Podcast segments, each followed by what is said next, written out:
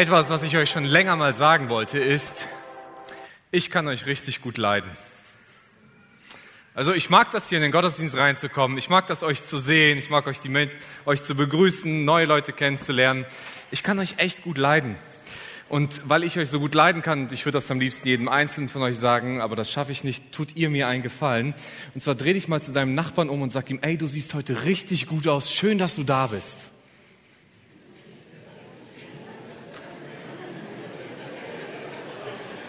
So, ihr habt das alles stellvertretend für mich gemacht. Ihr wisst das. Ne? Danke euch, dass ihr einfach mal so jeden für mich begrüßt habt. Und ich hoffe, ihr seid auch ganz nett begrüßt worden. Wie geht es euch mit mir? Wer von euch würde gerne für mich leiden?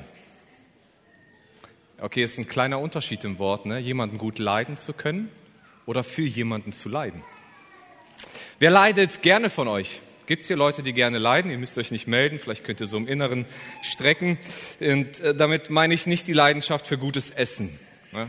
Wahrscheinlich hat hier jeder eine Leidenschaft für etwas. Ob es Autos ist, Motorräder, ob es vielleicht irgendein Basteln ist oder so etwas. Aber ich glaube nicht, dass die meisten von uns wirklich gerne dafür leiden würden. Mit Leiden meine ich auch nicht Selbstmitleid. Ich glaube, solche Menschen gibt es. Menschen, die gerne in ihrem Selbstmitleid baden, die sich selbst bemitleiden, weil immer irgendetwas nicht stimmt und anstatt etwas zu ändern in ihrem Leben, lebt man so in diesem Selbstmitleid die ganze Zeit für sich.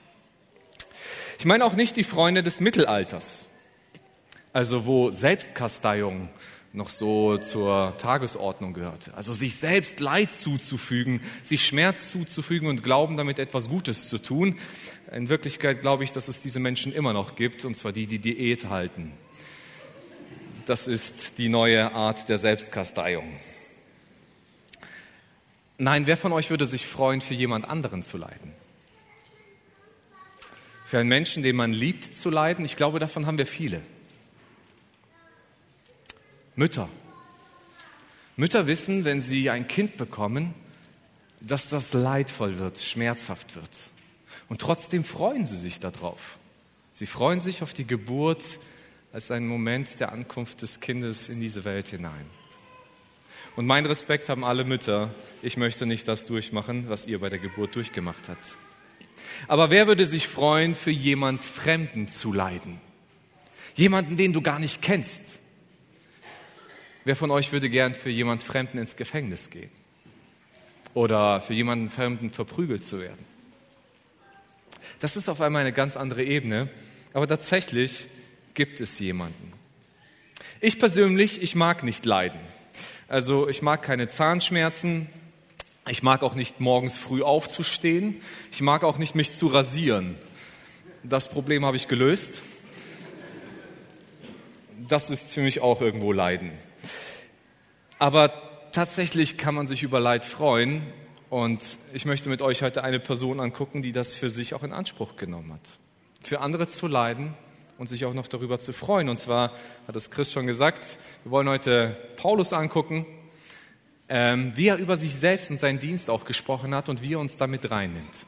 Und da heißt es in Kolosse 1, 24 bis 25, angesichts von all dem, und jetzt bezieht sich das auf die Predigt von letzter Woche, wo es um den Christus-Hymnus ging, wer Jesus Christus ist, die Fülle Gottes in Person, das Abbild Gottes, ist Mensch geworden, hier auf die Erde gekommen und ist für uns Menschen gestorben, um uns mit Gott zu versöhnen. Und angesichts von all dem, sagt Paulus, freue ich mich auch über die Nöte, das Leid, die ich, äh, die ich durchmachen muss, denn sie kommen euch zugute, also für euch. Sie gehören zu den Bedrängnissen um Christi willen, die nach Gottes Plan noch ausstehen. Und was ich davon an meinem eigenen Körper erleide, nehme ich damit dem Leib von Christus ab, der Gemeinde. Zu deren Diener Gott mich gemacht hat. Er hat mir nämlich in, in Übereinstimmung mit seinem Plan die Aufgabe anvertraut, euch seine Botschaft in ihrem ganzen Umfang bekannt zu machen. Also Paulus fängt hier an und er schreibt hier, das müssen wir uns bewusst machen, aus dem Gefängnis. Er schreibt hier aus dem Gefängnis und wenn er über Leiden spricht, dann weiß er ganz genau, worüber er spricht. Denn er sitzt hier nicht gerade am Strand und genießt irgendwie die Sonne. Und er schreibt an eine Gemeinde, die er noch nie besucht hat. Die Gemeinde in Kolossee. die hat er nicht gegründet. Da ist ein Mitarbeiter von ihm, an den er sich auch wendet. Aber selbst hat er diese Gemeinde nicht gesehen. Und er leidet mit dieser Gemeinde mit, mit den Herausforderungen, die sie haben und begegnet ihm. Er stellt sich selbst der Gemeinde als ein freudig Leidender vor. Und das, was Paulus hier beschreibt, ist wirklich eine spezielle Berufung, die er auch hat. Und zwar hat er die von Anfang an seines Christseins bekommen. Paulus ist eigentlich ein ganz frommer Juder gewesen, ein Pharisäer, einer so ein Fanatiker, ein Fundamentalist, jemand, der es so richtig ernst gemeint hat. Und wenn jemand anderer Meinung war als er oder als seine religiöse Gruppe es vertreten hat, dann konnte es schon mal Schläge hageln. Und das im wörtlichen Sinne. Paulus war dabei, als die ersten Christen sich formiert haben in Jerusalem. Dann hat er angefangen, diese zu verfolgen. Er war bei Steinigungen mit dabei. Und Paulus war so euphorisch, diese Christen zu verfolgen, dass er sich sogar von, von den Leitern in Jerusalem Briefe hat ausstellen lassen, um nach Damaskus zu reisen und dort Christen gefangen zu nehmen und ins Gefängnis zu werfen. Und auf dieser Reise nach Damaskus passiert ihm etwas Besonderes. Jesus erscheint ihm und er hat eine Vision. Und Jesus spricht zu Paulus, der damals noch Saulus hieß, und sagt so, Saulus, warum verfolgst du mich? Und Paulus, Saulus, wer bist du? Sie sagt, ich bin's. Jesus. Und Paulus fängt an nachzudenken und es passiert etwas Gravierendes in seinem Leben. Er ist ein paar Tage lang blind, um Zeit zum Nachdenken zu haben. Und als er in Damaskus ankommt, begegnet ihm ein Jünger von Jesus, der ihm erzählt, Paulus, ich soll dir von Jesus ausrichten, dass du sein auserwähltes Werkzeug bist, um den Nationen, also den Nichtjuden, das Evangelium zu verkündigen. Und du wirst ihm das Evangelium bringen, Paulus, und du wirst leiden. Also jeder freut sich über eine tolle Berufungsgeschichte. Ich glaube, die meisten hätten gern so eine Vision. Aber wenn in deiner Vision gleich gesagt wird, du wirst leiden, und zwar nicht wenig, ich weiß nicht, ob wir uns freuen würden. Aber das ist das, was Paulus bekommt. In, 1, in 2. Korinther 11 beschreibt Paulus, dass, dass dieses Leiden sehr umfangreich gewesen ist. Paulus berichtet dort von Auspeitschungen und nicht nur einer, von einer Steinigung, von Gefängnisaufenthalten, äh, von Schiffbruch, von Hunger, von Durst, von Flucht, von Verfolgung, von Intrigen, von Verrat. Er erzählt von den Bedrängnissen, die er in, seinem, in, in seiner Liebe zu den Menschen hat indem er leidenschaftlich für die Gemeinde ist und, mit den Nöten mitfiebert. Und das ist alles, was immer wieder auf ihn hereinkommt und er ist ein leidender Mensch. Aber warum macht Paulus das mit? Hätte er nicht einfach sagen können, nee Jesus, da mache ich nicht mit. So dich als meiner Retter zu haben, kein Ding, mache ich. Und dann hätte sich Paulus an den Strand von Kreta gelegt, sein Lieblingslobpreis-Playlist ange, äh, angemacht und sich auf die Sonne den Bauch scheinen lassen und Cocktails getrunken. Aber Paulus ist bereit, diesen ganzen Weg auch des Leidens mitzugehen. Warum? Weil er etwas hat, was sein Leben gravierend verändert hat. Und zwar eine Begegnung mit einem liebenden Gott. Dass Gott für ihn real war, das war klar. Er glaubte irgendwie an Gott. Aber, an, an, aber es sprengte seinen Horizont, wer Jesus ist. Und dass dieser Jesus bereit war, aus Liebe für die Menschen zu sterben und auch für ihn zu sterben. Und diese Begegnung war so gravierend in seinem Leben, dass er bereit war, alles hinter sich zu lassen, was er bis jetzt erreicht hatte. Jeden Status, jeden Erfolg, jede Leistung, jeden Profit, hat er hinter sich zurückgelassen, um diesem Jesus nachzufolgen. Und diesen Jesus verkündigt er. Aber diesen Jesus zu verkündigen, das hat er gemerkt, das war nicht von Anfang an klar, das war ein Geheimnis. Und er berichtet weiter in Vers 26 und 27, in früheren Zeiten und zu früherer Generation war diese Botschaft ein Geheimnis, das Gott verborgen hielt, doch jetzt hat er es denen enthüllt, die zu seinem heiligen Volk gehören. Ihnen wollte er zu erkennen geben, welchen wunderbaren Reichtum für die nichtjüdischen Völker dieses Geheimnis umschließt. Und wie lautet dieses Geheimnis? Christus in euch, die Hoffnung auf Gottes Herrlichkeit. Paulus sagt, Gott ist ein bisschen ein Geheimniskrämer. Und zwar geht es hier um die Nationen. Das heißt hier die nichtjüdischen Völker. Oft wird dieser Begriff eigentlich als Heiden benutzt. Also die Völker, die Menschen, die nicht zum jüdischen Glauben gehörten, die nicht als Juden geboren worden sind. Und sie umschließt dieses Geheimnis. Und was ist das Geheimnis? Dass sie in den neuen Bund mit Gott eingeschlossen werden. Okay, eigentlich so ganz geheim war das nicht. Denn die Juden wussten, dass Gott immer das als Plan hat, die Heiden mit in diesen neuen Bund einzuschließen. Das steht in Jesaja drin. Das ist das Beispiel des Jona. Das ist schon Abraham prophezeit worden, dass er zu einem Segen für alle Nationen werden wird. Das ist ihnen nicht ganz fremd gewesen. Aber was äh, die Juden überraschte, ist, ihre Vorstellung war, dass die Heiden zum Judentum konvertieren werden, sich beschneiden lassen und so weiter und dann in den neuen Bund aufgenommen werden. Also das heißt, du musst erstmal konvertieren, bevor du dazugehören darfst. Und das haben selbst nicht mal die Jünger ganz begriffen, als Jesus das auch mehrfach gelehrt hat. Jesus selbst sagte, ich bin in erster Linie gekommen, um zu den verlorenen Schafen Israels zu reden. Und er hat gesagt, ich konzentriere mich auf das Volk und auf die Jünger. Und bevor Jesus geht, sagt er zu den Jüngern, euer Auftrag ist es nun, diese Botschaft bis ans Ende der Welt zu bringen. Geht hinaus und seid meine Jünger. In Jerusalem, in Judäa, in Samaria und bis ans Ende der Welt. Und die Jünger haben so die Vorstellung, ja, ans Ende der Welt bedeutet, die anderen Heiden, die werden zum Judentum konvertieren und dann können sie Christen werden. Und das war auch die Vorstellung der Jünger. Das war für sie neu. Warte mal. So, Heiden? Als Heiden in den Bund reinzukommen? Und erst als der heidnische Hauptmann Cornelius den Heiligen Geist bekommen hat, weil er sich für ein Leben mit Jesus entschieden hat, geht den Jüngern ein Licht auf und sagt, wow, damit haben wir jetzt echt nicht gerechnet. Dass Heiden einfach als Heiden Teil von Gottes Familie werden. Und dann gibt es einen ganzen Konflikt in Jerusalem. Ihr könnt das nachlesen, Apostelgeschichte 14 äh, und Apostelgeschichte 15 mit der Auseinandersetzung, müssen die, Juden, müssen die Heidenchristen sich beschneiden lassen oder nicht? Weil für die Juden das total befremdlich war, dass allein Jesus ausreicht. Und Jesus sagt, es reicht. Der Glaube allein an Jesus reicht. Keine Beschneidung mehr, kein Tempel mehr, keine Pilgerreisen mehr, keine alttestamentlichen Gebote, keine Reinheitsordnungen, keine Auflagen, was das Essen anbetrifft.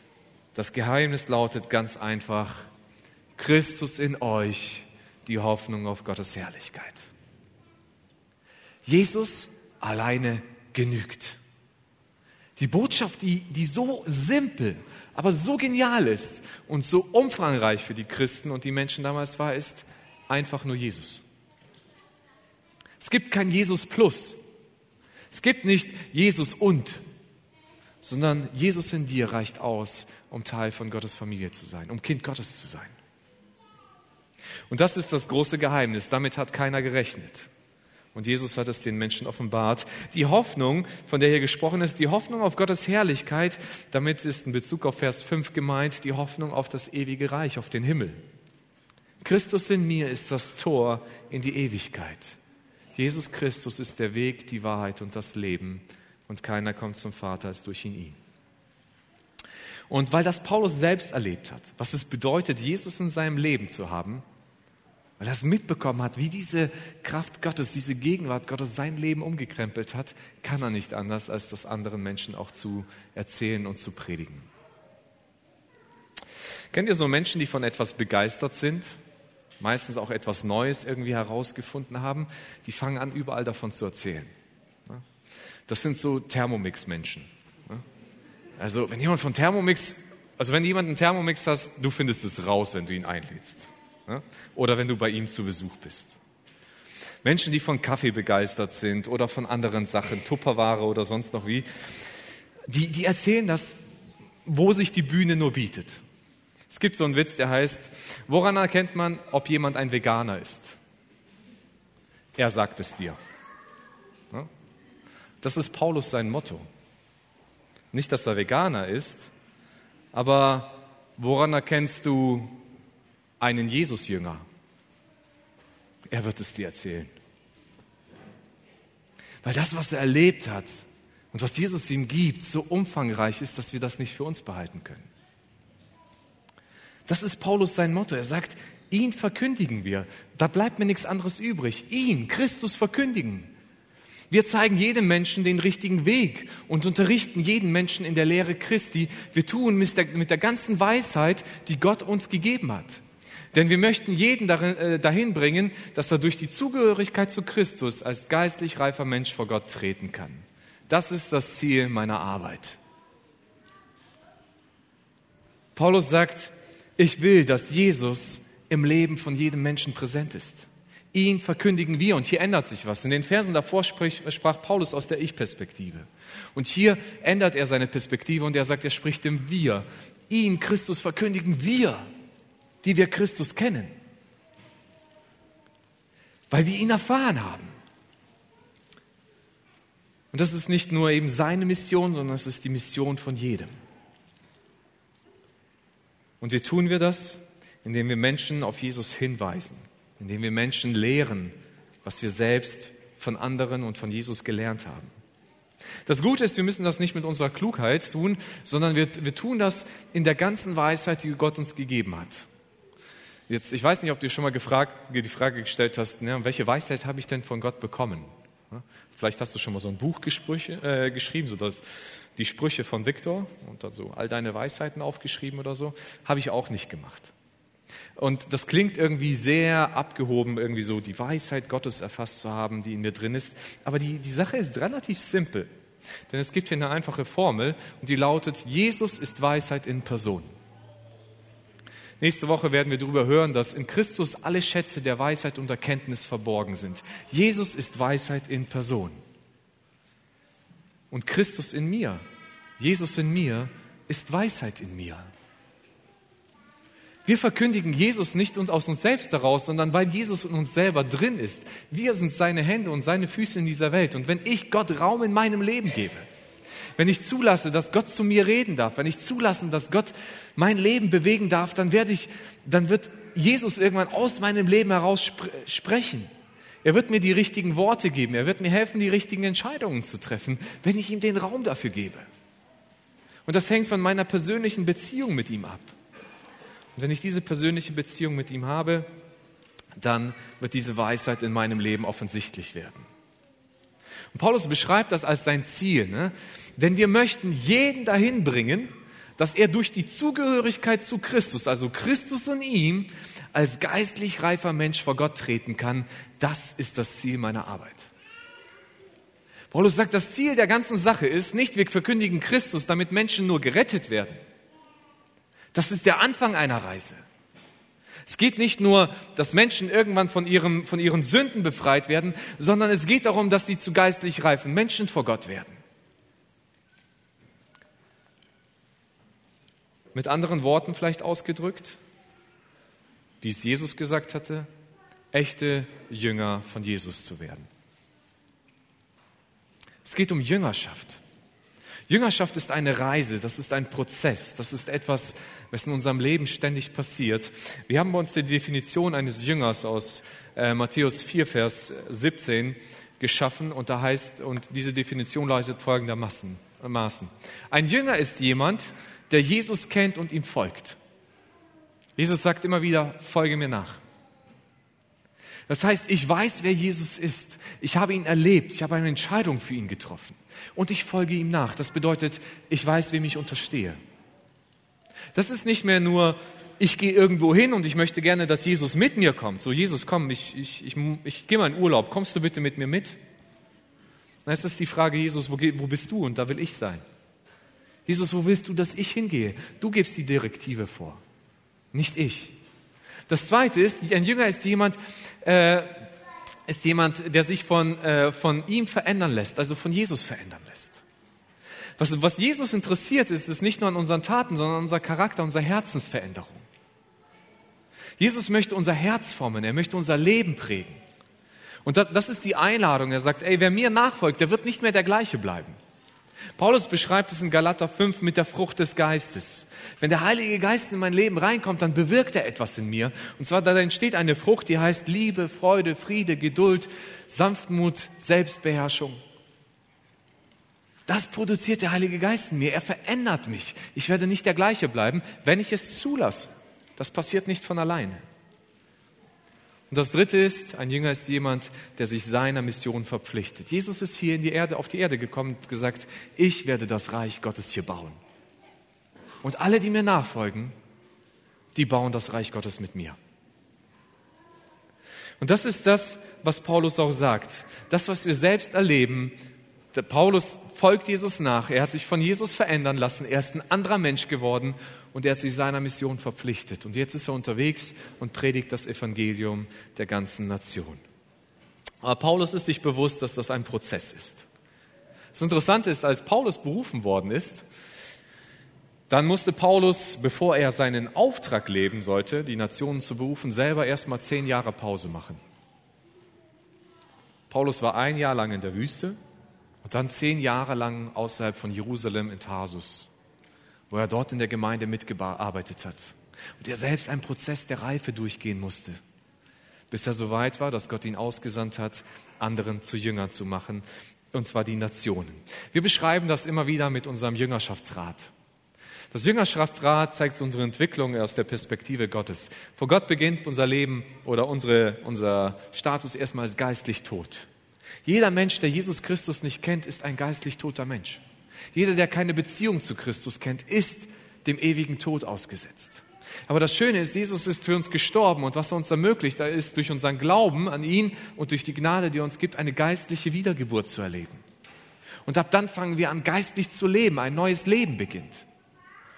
Und so wie der Prozess bei Heranwachsen genauso ist, das ist eine, eine Sache der Entwicklung.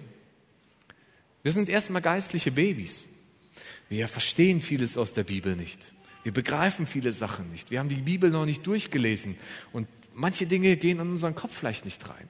Wir sind vielleicht auch egoistisch in der Art und Weise, wie wir das Leben betrachten, weil wir erstmal haben wollen und bekommen wollen. Und dann wachsen wir als Kinder heran und wir verstehen immer mehr. Warte mal, da gibt es noch andere. Wir leben mit anderen zusammen.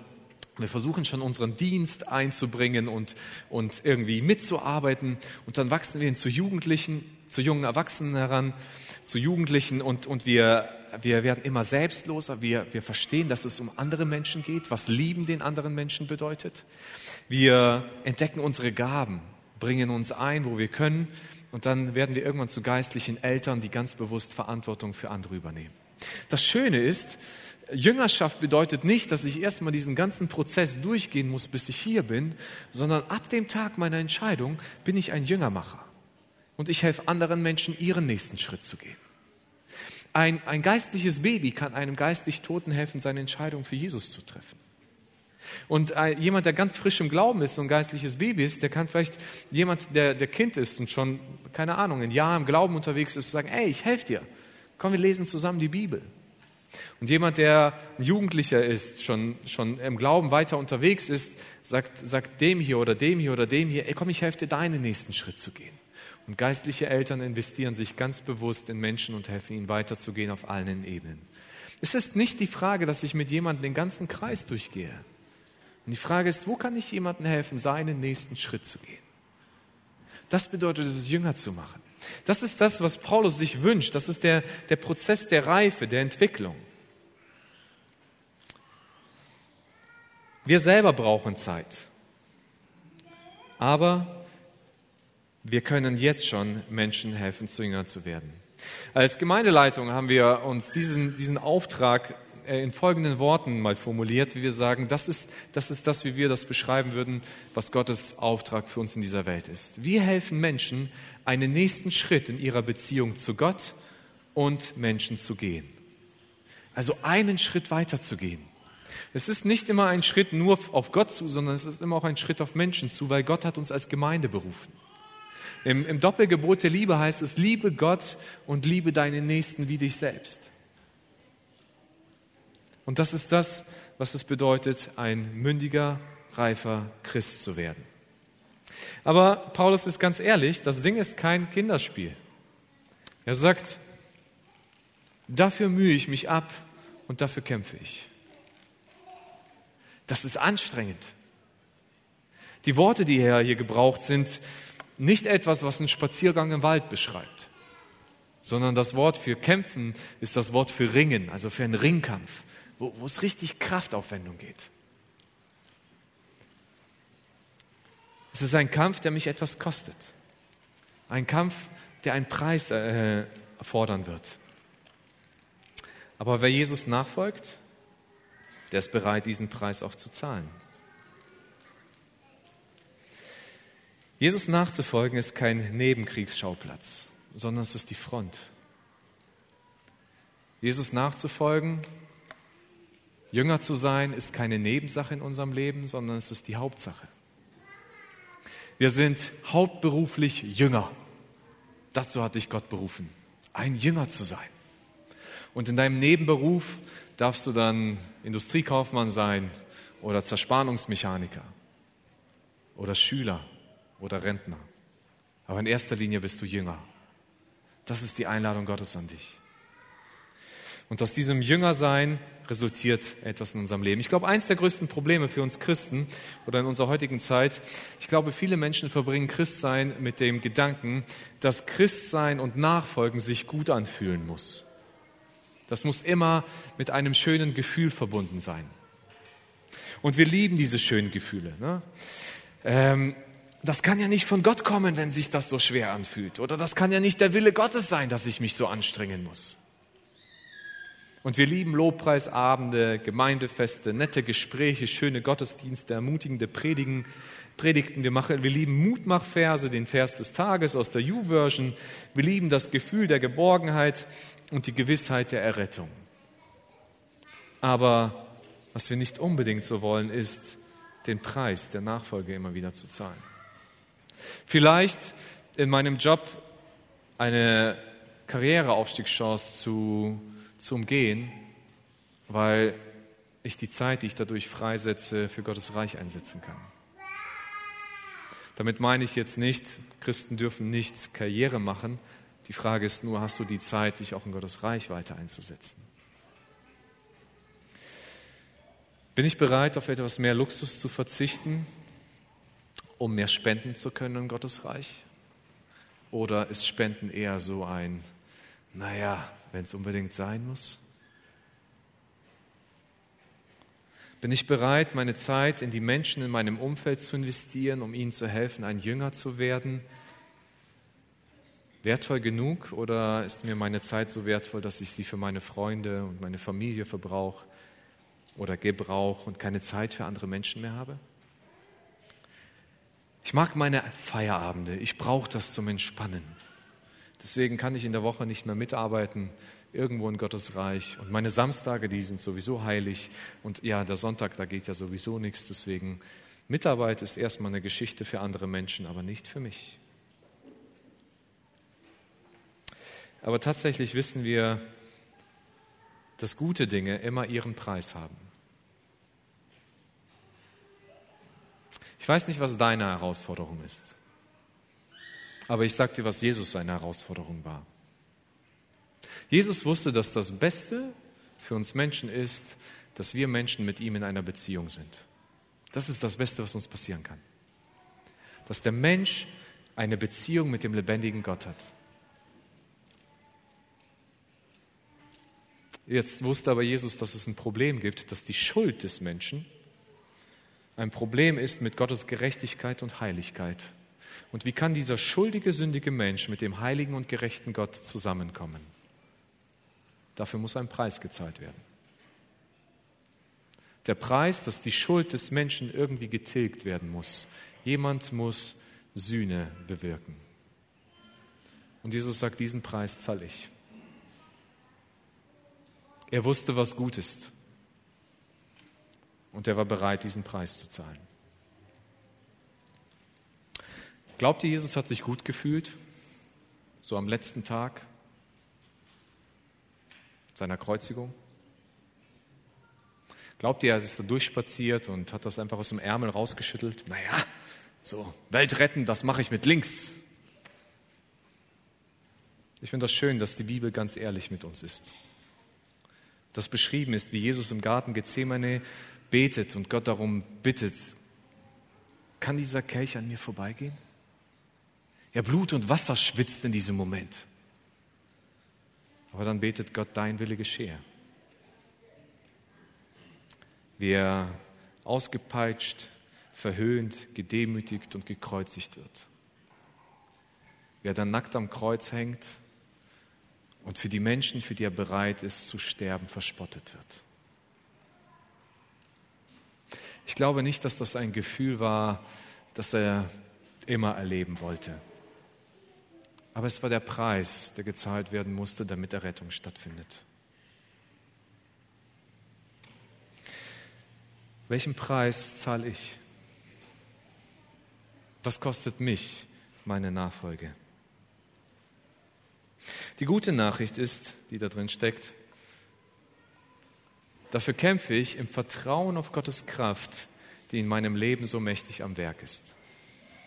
Paulus kommt hin und sagt, Leute, das ist ein Kampf, aber das Wundervolle ist, wir kämpfen diesen Kampf nicht aus unserer eigenen Kraft. Das ist Gott, der in uns wirkt und kämpft. Ja, ist es auch mein Teil, den ich leiste. Und hier kommt etwas ganz Interessantes, was mir mal geholfen hat zu verstehen. Es gibt so beim Jüngermachen drei Verantwortungsebenen. Die eine Ebene ist, es gibt meine Verantwortung. Gott sagt, dafür bist du zuständig. Ne? Wenn ich will, dass mein Herz sich verändern lässt, dann bin, trage ich einen Part dazu bei. Wenn ich Jesus nachfolgen will, dann trage ich einen Part dazu bei und genauso auch in der Mission, mich Gott zu verpflichten. Und wenn ich anderen helfen möchte, gibt es einen Part, der in meiner Verantwortung steht, wo ich in, mich in Menschen investiere. Dann gibt es aber einen Part, die die Menschen selber tragen. Ich kann keinem zu etwas zwingen. Immer wieder rede ich mit Menschen und ich versuche ihnen irgendwas Gutes mitzugeben, was ihr Leben besser machen würde aus der Perspektive Gottes. Aber am Ende sage ich, es ist deine Entscheidung, die du triffst und was du davon umsetzen willst. Ich werde dich nicht dahin prügeln. Das ist deine Verantwortung. Aber das Wundervolle ist, hier kommt noch Gottes Verantwortung dazu, weil Gott sagt, es ist ja auch meine Mission. Und Gott sagt, ich werde meinen Teil auch leisten. Ich werde das tun, was notwendig ist. Ich werde dir die nötige Kraft geben, die du brauchst. Ich werde dich unterstützen, da wo du Hilfe brauchst. Und ich werde an den Menschen arbeiten, da wo ich meinen Teil für sie übernehme. Damit das Ganze nicht zum Krampf wird, kämpfen wir uns nicht aus eigener Kraft ab, sondern wir machen das aus der Kraft Gottes.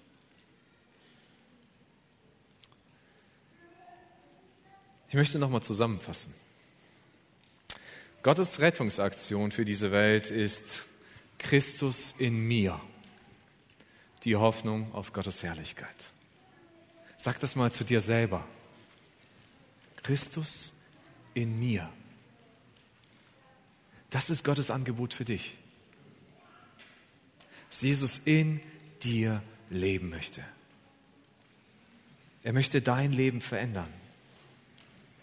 Jesus allein genügt, um das ewige Leben zu bekommen. Wir brauchen kein Jesus Plus. Und wenn du diese Entscheidung vielleicht zum ersten Mal in deinem Leben treffen willst, dann denk daran, du musst dein Leben nicht erst besser machen, bevor du zu Jesus kommst. Er sucht keine vollkommenen Menschen. Aber er ist interessiert an uns, dass wir zu welchen werden. Sei dir bewusst, dass das ein Prozess ist.